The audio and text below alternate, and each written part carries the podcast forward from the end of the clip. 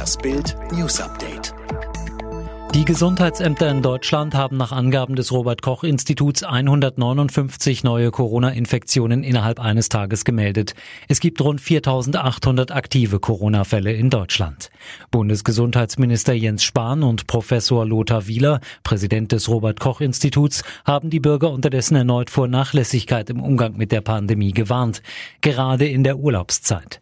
Spahn sagte am Montag in Berlin, die Gefahr einer zweiten Welle ist real. Wir sind noch mitten in der Pandemie.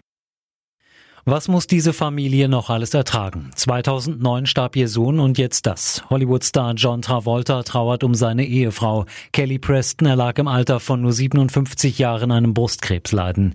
John Travolta bestätigte den Tod seiner Frau, mit der er seit 1991 verheiratet war. Der Schauspieler verfasste eine Trauernachricht auf Instagram, in der er auch ankündigt, sich jetzt vorerst aus der Öffentlichkeit zurückzuziehen.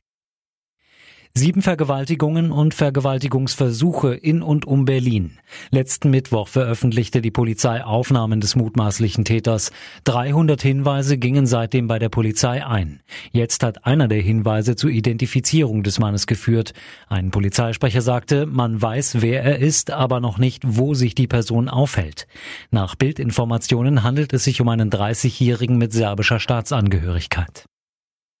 Sie lebte nur rund sechseinhalb Jahre länger als ihr geliebter Papa. Und Südafrika trauert. Sinsi Mandela, die Tochter der südafrikanischen Anti-Apartheid-Führer Nelson und Winnie Mandela, ist im Alter von 59 Jahren gestorben. Das südafrikanische Staatsfernsehen berichtet, dass Mandela am frühen Montagmorgen in einem Krankenhaus in Johannesburg verstorben ist. Die Todesursache wurde nicht genannt. Sinsi Mandela war seit 2015 Botschafterin ihres Heimatlandes in Dänemark. Manchester City darf in den kommenden beiden Saisons doch in der Champions League starten.